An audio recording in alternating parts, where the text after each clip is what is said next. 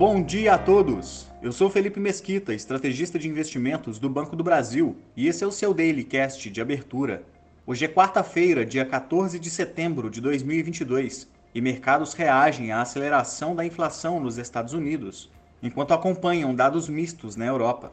Os índices acionários americanos registraram quedas fortes após dados de inflação ao consumidor no país evidenciarem que as pressões inflacionárias seguem presentes. O indicador veio com uma alta de 0,1% na base mensal, enquanto era esperado um recuo, além de uma aceleração do núcleo de 0,6% no mesmo período, o dobro do esperado. Dessa maneira, investidores abandonaram as apostas em uma elevação de 0,5% nas taxas de juros na próxima reunião do Fed, passando a concentrar em um aperto de 0,75% e em menor escala de 1% nos dias 20 e 21 de setembro.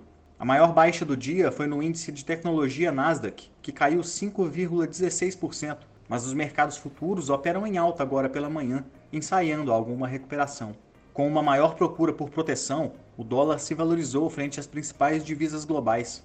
A agenda de indicadores continua nesta quarta-feira, trazendo atualização da inflação ao produtor.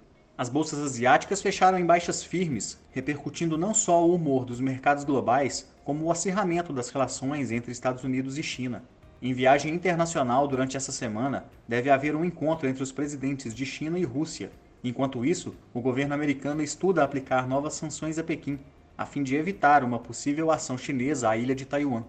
Os mercados europeus operam sem direção única na parte da manhã, após dados de inflação ao consumidor no Reino Unido registrarem uma desaceleração de 10,1% para 9,9% na base anual de agosto. No entanto, dados de produção industrial na zona do euro apresentaram um recuo bem além do esperado pelo mercado.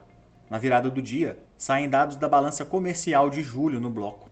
No Brasil, o dólar interrompeu sequência de três baixas consecutivas e, acompanhando o movimento de valorização frente a outras moedas, fechou em alta de 1,77%, cotado a R$ 5,19. Já o Ibovespa foi puxado pelos mercados americanos, mas registrando uma baixa mais moderada de 2,3%, se sustentando próximo dos 110.800 pontos, com apenas duas ações do índice no campo positivo.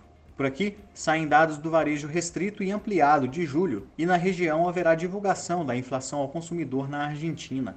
Ficamos por aqui. Um bom dia a todos e até a próxima!